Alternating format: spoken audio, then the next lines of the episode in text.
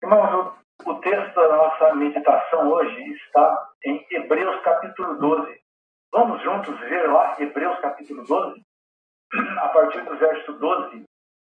Então, o que eu vou pedir para vocês? É, prestem muita atenção. Se tiver, o, o texto não estiver muito bom, eu creio que Deus vai falar conosco esta noite. Vou ler, tá?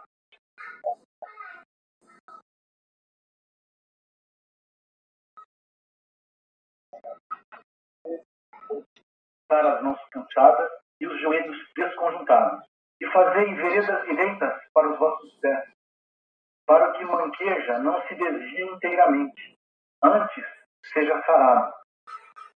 Segui a paz com todos, e a santificação, sem a qual ninguém verá o Senhor.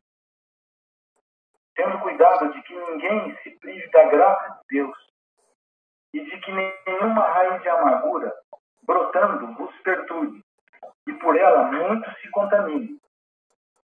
E ninguém seja devasso ou profano, não só até aqui, para que e por ela muitos se contaminem. Então, o tema dessa meditação é grandes eventos, profundas mudanças, enormes oportunidades. Então vamos lá, preste atenção. Ao longo da história, nós tivemos muitos grandes eventos. Por exemplo, nós tivemos o evento da Segunda Guerra Mundial. A Primeira Guerra Mundial foram grandes eventos. Ninguém acreditava naquela época que fosse haver uma guerra a nível mundial. Mas, por exemplo, na Segunda Guerra Mundial morreram 85 bilhões de pessoas. Ninguém acreditava que isso fosse acontecer. Mas nós cremos, nós somos aquilo que a Bíblia fala, né? a comunidade daqueles que creem. Então nós acreditamos que todo evento ele tem uma conotação espiritual. Outros creem que tem uma conotação religiosa. Outros creem que todo grande evento tem uma conotação política ou econômica. Nós cremos que Deus é, tem alguma coisa espiritual em tudo isso que está acontecendo. Porque nós estamos vivendo um grande evento. Talvez um, um evento único na história. Provavelmente vão vir outros. Mas nós já vamos estar preparados para os outros que virão. Por que, que é um, um evento espiritual? Porque todos os grandes eventos descritos na Bíblia tiveram uma conotação espiritual. Por exemplo, a criação do homem, a criação do universo. Vocês imaginem o tamanho do evento que foi a criação desse universo. Nossa, maravilhoso, grande. Quando Deus criou a Terra. É, eu passei para vocês aí a imagem é, de uma foto que eu tirei da, da estrela de Antares. Olha, Antares 882 vezes maior do que o planeta Terra. Você imagina que você tem uma esfera de um metro e você tem uma esfera de 880 metros. Quer dizer, somos, o nosso Sol é pequenininho em relação. Então, o nosso planeta Terra só tem um pontinho azul. Mas o fato é o seguinte, que houve um grande evento na criação. É, o dilúvio citado na Bíblia foi todo um grande evento. É, e foi um grande um evento espiritual. Né? A saída do povo hebreu do Egito foi um grande evento. Grandes coisas aconteceram naquele evento. E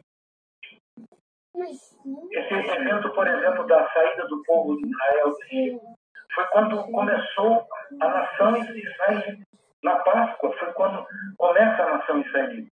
O calendário judeu começa lá na Páscoa né, dos judeus. Então, todos esses eventos espirituais, nós vemos o quê? Nós vemos Deus dando uma conotação, uma direção.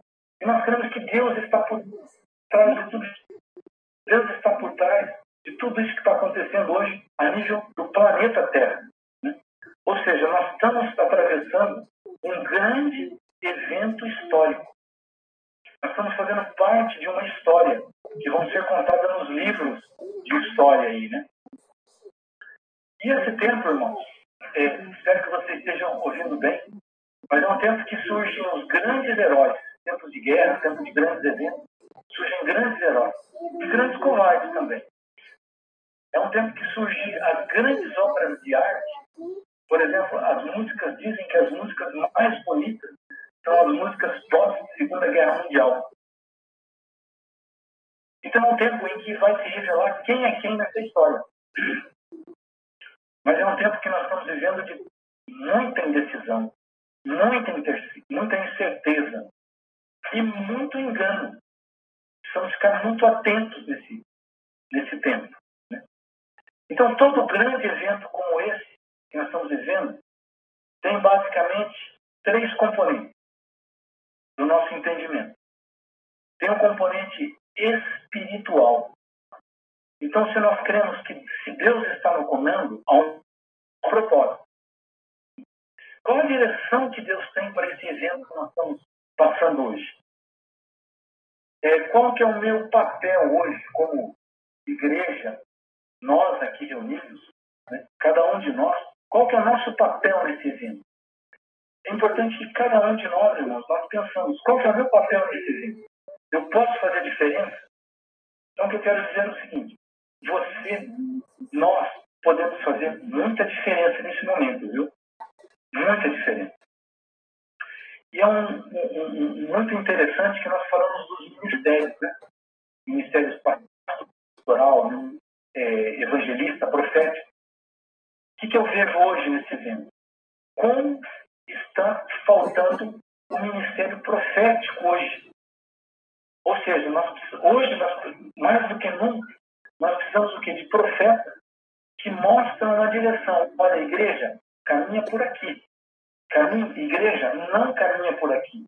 Então precisamos de profetas. Hoje é um momento em que nós precisamos muito né, de profetas dando direção para onde nós devemos é, caminhar. Né?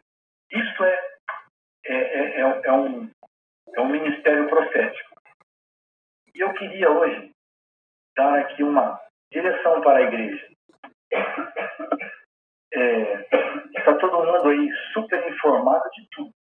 Nós estamos no tempo de hiperinformação, hipercomunicação. Todo mundo está sabendo de tudo. Né? Mas, é, fazendo aqui um pequeno parênteses, veja só, esse evento que nós estamos vivendo hoje também tem uma, tem uma conotação econômica muito forte. Olha que interessante, presta atenção numa coisa. Na Segunda Guerra Mundial, os Estados Unidos, que foi a nação que mais gastou dinheiro, os Estados Unidos gastou 3,35 trilhões de dólares na Segunda Guerra Mundial, com tanques, armamentos, é, é, desenvolvimento de armamento atômico, tudo aquilo lá. Os Estados Unidos já liberou um pacote hoje de 2 trilhões de dólares.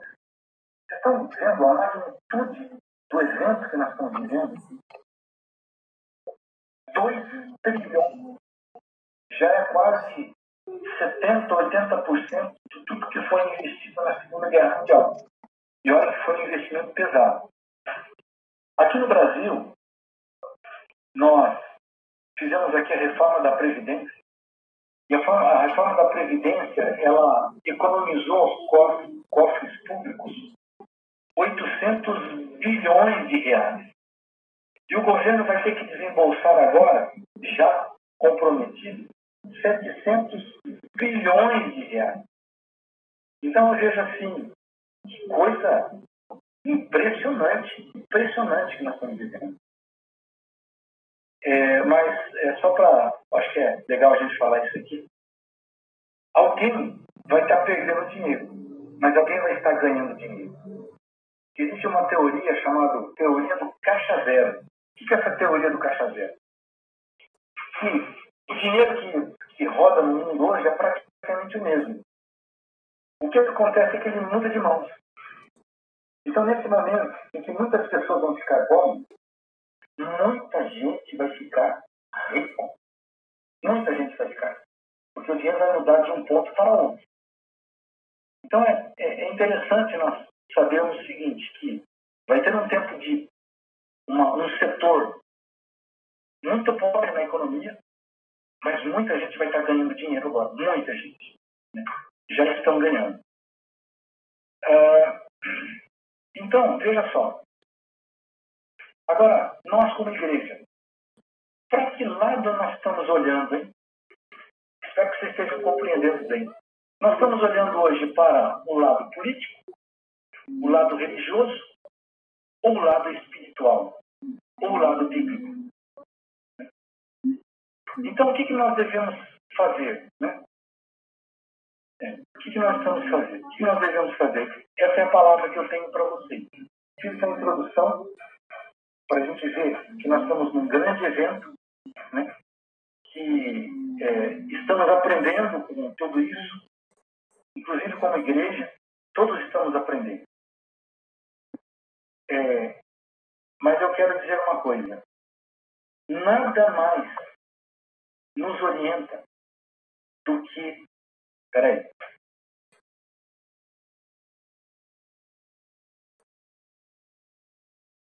É, esse é o momento que nós devemos estar o quê? Muito firmados na palavra de Deus. Porque nós estamos ouvindo muitas vozes. Muitas vozes estão chegando. São tantas que isso pode trazer até uma confusão. Então, o que, que eu digo para vocês? É, fiquem com a palavra de Deus. Fiquem com a palavra. É, mas, assim, é, o que, que nós devemos fazer nesse tempo? Qual é a palavra profética para esse tempo? Nada mais, nada menos do que fazer algumas coisas. Vejam só. Amar a Deus sobre todas as coisas e ao próximo como a si mesmo. Isso nós temos que fazer. Ser sal da terra e luz do mundo. Temos que continuar fazendo. Fazer discípulos. Temos que continuar fazendo. Ou seja, não devemos fazer, continuar fazendo exatamente as mesmas coisas que a gente fazia antes. Só que agora num ambiente diferente. E que nós estamos aprendendo. Que ambiente que é esse? Vamos lá. Olha aí. Tem um livro chamado Cristo e o Sofrimento Humano, de Stanley Jones. É um livro maravilhoso. Esse livro ele faz algumas perguntas. Ele fala assim: o que, que você faria hoje se o mundo fosse acabar amanhã? Porque com todo esse evento que nós temos aí, parece que o mundo vai acabar. Mas vamos supor uma situação real, que ao invés de um, de um vírus que se espalhasse pelo mundo, fosse um asteroide, um, desculpe, é um asteroide, um meteorito que fosse cair na Terra. Um, um asteroide. Eu pergunto para você, se você soubesse que esse asteroide ia cair daqui uma semana, o que, que você ia fazer? Né? Ou se daqui uma semana ia ter uma quarta guerra atômica no mundo, com a possibilidade de destruir toda a humanidade. O que você ia fazer hoje? Essas são as perguntas que esse livro faz e ele orienta a fazer o seguinte: nós devemos continuar fazendo as mesmas coisas que a gente sempre fez, que a gente, que a Bíblia sempre nos orienta a fazer. O que, que é? Amar a Deus sobre todas as coisas, amar ao próximo como a nós mesmos, continuar sendo sal e luz, continuar fazendo discípulos. E o que, que agora o que, que muda hoje? Nesse novo ambiente que nós estamos vivendo. É só questão virtual. Então, que, que eu, eu digo assim? É, existe uma palavra bíblica chamada oikos. Oikos são as pessoas do nosso relacionamento. Ou seja,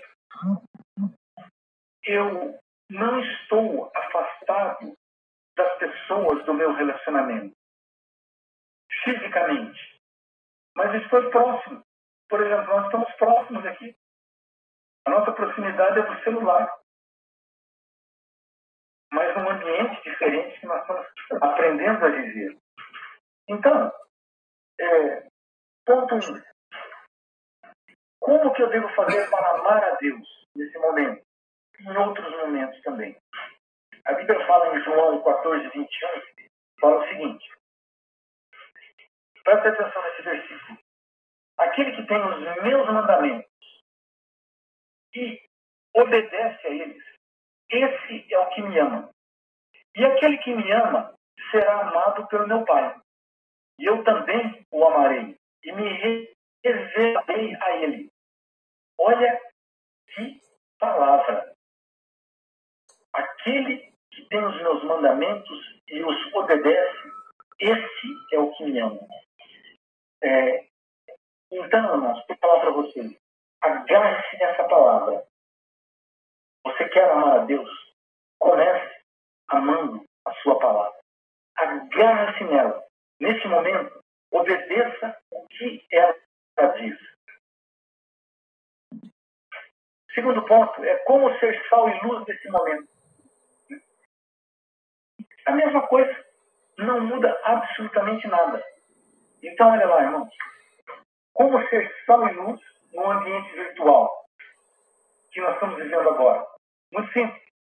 Primeiro, não espalhe mensagens que possam levar ódio, divisões, polêmicas. Mais do que nunca, irmãos, agora é hora de ser sal e luz. Agora é grande oportunidade, porque nós estamos numa hipercomunicação. E nessa hipercomunicação, é hora de nós termos aqui sal e luz. Mandarmos boas mensagens. Aproveitarmos as palavras que nós, que nós mandamos, sejam palavras espirituais. Então, assim, não se preocupe com as, com as incongruências, com as incoerências das pessoas que estão mandando mensagens absurdas aí que acontecem, né? Com extrema direita, extrema esquerda, centro, centrinho, centrão, de cima, de baixo. Olha, sabe o que nós temos que fazer, irmão? Nós temos que espiritualizar o nosso ambiente virtual. Como que eu espiritualizo o meu ambiente espiritual? Vou dar um exemplo. Eu tenho aqui vários grupos. Um deles é um grupo dos engenheiros químicos. Então, nesse grupo dos engenheiros químicos, o que eu faço? Eu coloco um versículo bíblico. Eu mando uma mensagem. Algumas mensagens, inclusive, que eu mandei para a igreja, eu mandei lá para esse grupo. E sabe o que está acontecendo? Eu estou influenciando este grupo. E é um grupo que tem o quê? Vários professores universitários. É um grupo que tem diretores de empresa. E é muito interessante que está acontecendo o seguinte. Quando entra algum debate que fica uma coisa muito tensa, sabe qual a mensagem que eles passam? Eles passam a seguinte mensagem. Cláudio, qual a sua opinião a respeito disso? Eu falo assim, poxa vida, né? Está fazendo diferença. Né? Vejam só. Interessante. Eu tenho um outro grupo, irmão, que algum pouco tempo atrás, você ouvia só falar do seguinte, de besteira, de mandar mulher pelada, de, de, de álcool, de uísque, de pinga. Era impressionante o que, que esse grupo mandava. Aí que eu comecei a fazer, eu comecei a mandar alguns versículos, alguns textos bíblicos. E aí começou a haver uma mudança nesse grupo social. Eles começaram a parar, eles pararam de falar, de começar a falar besteira, que era palavrão uma atrás da outra. E aí o pessoal começou o quê? Retornar versículos bíblicos, mensagens espirituais. Ou seja, esse grupo, ele mudou. Ninguém mais fala besteira. Irmão, é impressionante como nós podemos ser sal e luz num ambiente virtual. É o que está acontecendo hoje. Né? Então nós temos que ser um elemento hoje que leva paz de Cristo às nossas redes sociais, aos nossos ambientes virtuais. Né? Vejam, e aí você fala assim, mas a gente imagina, porque nós estamos aprendendo, fala assim, eu estou num ambiente virtual, pessoas não estão me vendo. Estão nos vendo, irmãos. Estão nos vendo. E quando eu escrevo alguma coisa, você sabia que a palavra que nós transmitimos, ela vai carregado de, carregada de alguma coisa que as pessoas sentem. Se você recebe, recebe uma palavra, você vê, por exemplo, uma palavra que aquela pessoa está com carinho para você. Carinho invadindo o teu coração. Nós sentimos isso. Quando, quando uma pessoa manda uma mensagem de ódio, né, é, você sente naquelas palavras que tem um ódio embutido ali dentro. O que eu estou querendo dizer é o seguinte: aquilo que você escreve tem uma. carrega um, uma, um peso. E esse peso pode ser de bênção ou pode ser um peso que não seja bom, que pode trazer é, é, uma, algo não muito confortável para as pessoas. Então, o que eu digo? Nossas palavras, elas têm que ser sempre carregadas aqui de graça, de unção, de mensagens de paz. É, eu lembro, sabe o quê? Eu lembro que isso é coisa antigamente. Né? A gente se correspondia por carta. Eu evangelizava, evangelizei uma prima minha e ela conheceu a Jesus. Eu acho que ela é uma mulher de Deus. Eu mandava as cartas, né? ela morava em outra cidade, eu escrevia, colocava no correio. Levava uma semana para chegar a carta lá. Ela recebia a carta, respondia a carta. Depois de uma semana, mais ou menos, de novo, eu recebia é, a correspondência novamente. Mas eu lembro o seguinte, que ela falava assim, Cláudia, é tão bom quando eu recebo suas palavras, porque as nossas palavras escritas, elas têm uma força muito grande. E eu lembro que eu animava ela, ela estava passando por um momento difícil, ela estava animada. Eu, então, é, as nossas palavras carregam uma força assim, muito grande. Então, pega um texto, um texto ungido, para você ver, né? Nós sentimos é, uma força nas, nas mensagens de texto, sim. Então, aproveite, irmão. É o momento de nós abençoarmos outras vidas. Ora antes de você enviar, né? Como eu faço para amar, agora, outro ponto, né? Que nós devemos, eu, eu diria hoje, né? É, humildemente, estou falando como, como amigos, como irmãos juntos aqui, né? E como eu faço para amar o próximo se ele está distante de mim? Olha, as pessoas estão distantes, distantes, mas as pessoas estão próximas, viu? Então, como eu fazer para amar o próximo? Olha aqui, ó. Primeiro, procure saber do seu relacionamento, do nosso oikos. Procura saber quais são as suas necessidades básicas, fisiológicas, né? Básicas. Então pergunte para as pessoas, está faltando alguma coisa em casa? Está faltando algum alimento? É, está faltando algum remédio? Eu posso fazer alguma coisa para me ajudar? Em que, que eu posso fazer útil? Em que, que eu posso me ser útil? O que eu estou querendo dizer, irmãos?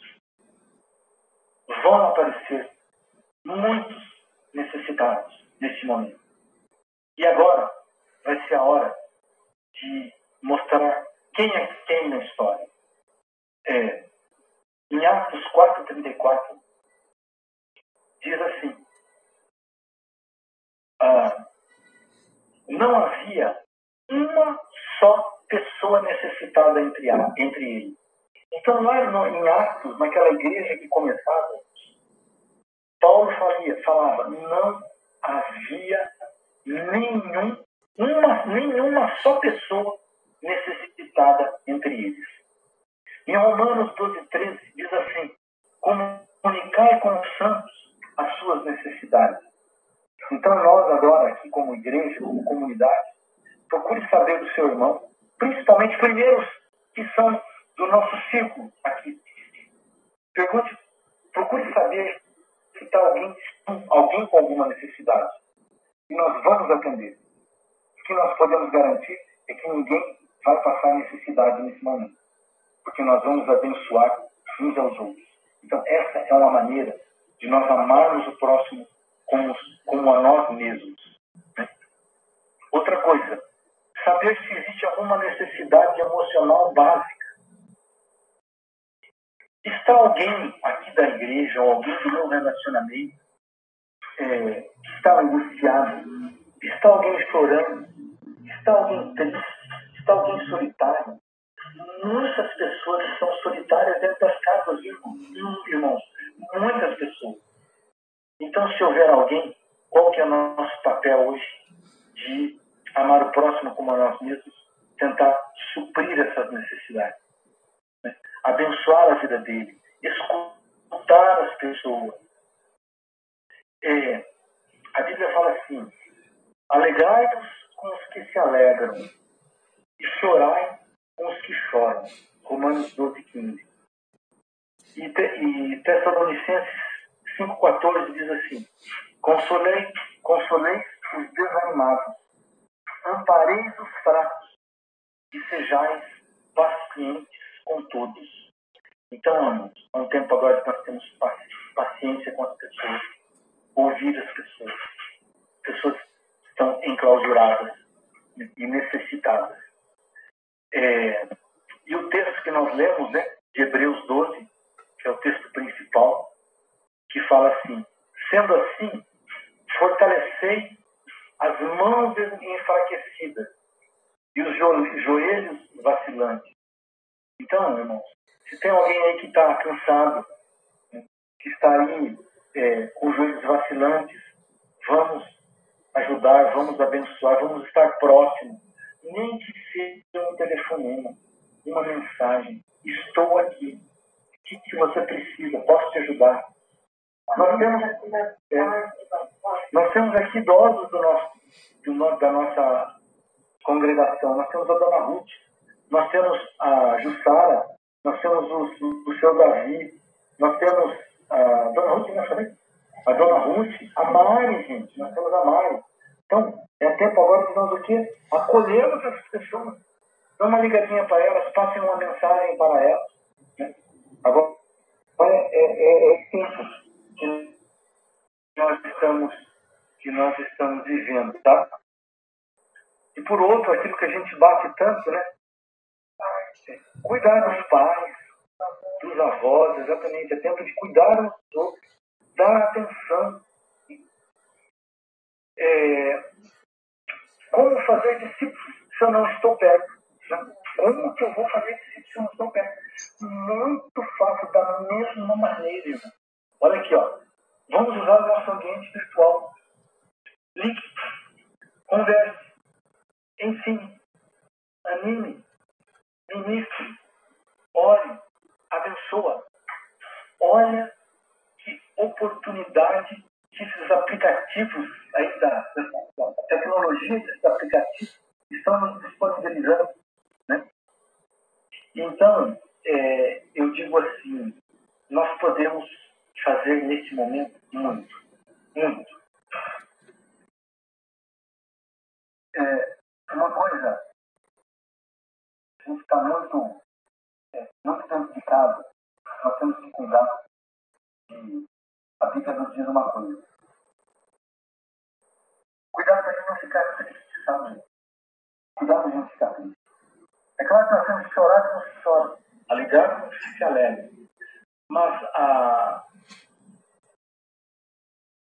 a comunicação, diga comunicação, a teologia do reino de Deus é a teologia da alegria. Porque o nosso Deus está na controle de todas as coisas. Como diz o Jorge Mitian, né? Deus está no seu plano tranquilo, ele não está preocupado e a sua, pressão, a sua pressão está 12 por 8. Então Deus tem tudo sob seu controle. Então vamos nos alegrar. A Bíblia diz que um coração alegre constitui um bom remédio, mas o espírito abatido seca os ossos. Provérbios 17 e 22. Alegre-se no Senhor. Então nós fazemos diferença exatamente nesse momento de tribulação. Nesse momento de tribulação, é exatamente a hora em que a igreja pode e deve atuar. Irmãos, eu vou dizer o seguinte: esta é a nossa hora. Esta é a nossa hora essa é minha hora, essa é a sua hora. É, Jesus, quando ele estava indo para a cruz, ele falou uma coisa: é chegada a hora. Agora é a hora. Então, é, a gente, em momentos de pressão, Jesus estava com muita pressão na cruz, ele não deixou de fazer aquilo que ele sempre fez, de abençoar. Então vamos cuidar muito, muito do ambiente virtual que nós estamos. E vamos ser sal e luz nesses ambientes virtuais. Estou cansado agora só mais um pouquinho, tá? É, tem uma palavra na Bíblia que diz assim. Hum, Romanos